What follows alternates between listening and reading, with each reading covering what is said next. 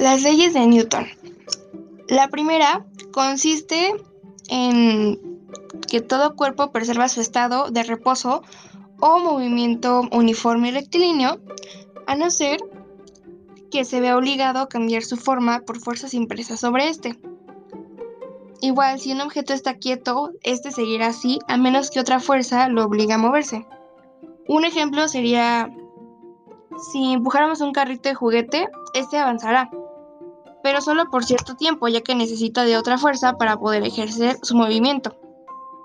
A esta primera ley se le conoce como la ley de la inercia. Luego, a la segunda consiste en que el cambio de movimiento es directamente proporcional a la fuerza motriz impresa. Y esto ocurre según la línea recta a lo largo de la cual aquella fuerza se imprime. Es decir, mientras mayor sea la fuerza que se imprime a un objeto, mayor será la aceleración. Y un ejemplo es un choque automovilístico entre autos de diferente peso. A esta ley se le conoce como la ley fundamental de la, dinámica y es la segunda ley. Y la última ley, o la tercera, se conoce como principio de la acción y reacción, ya que a cada acción siempre se le pone una reacción igual, pero de sentido contrario, o sea que si empujas algo, este algo te empuja a ti. Y otro ejemplo sería si dos personas en patines empujan, las dos se moverían, ya que van a ejercer la misma fuerza de ambos lados y por ende las dos se tendrían que mover. Ahora, un resumen de las tres fuerzas o de las tres leyes sería la primera, la ley de la inercia,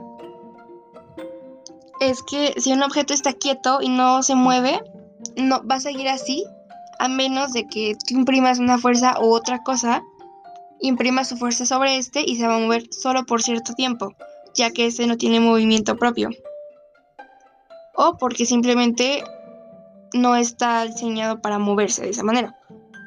La segunda ley, la ley fundamental de la dinámica, básicamente dice que entre mayor sea la fuerza que empuje o mueva o que sea aplicada en otro objeto, será mayor la aceleración. Como dije en el ejemplo del choque automovilístico, sería si un carro pequeño es golpeado por un carro de mayor peso, el carro pequeño sería hacia abajo.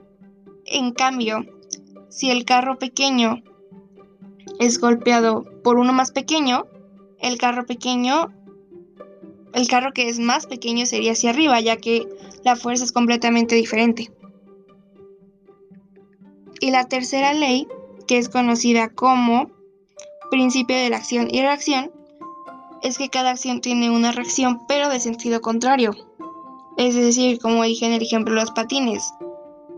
Al momento de que estos chocan, ambos se van a mover hacia los lados diferentes. Uno se va a ir hacia la izquierda y otro a la derecha ya que están ejerciendo la misma fuerza de ambos lados y pues por ende ambos se van a mover.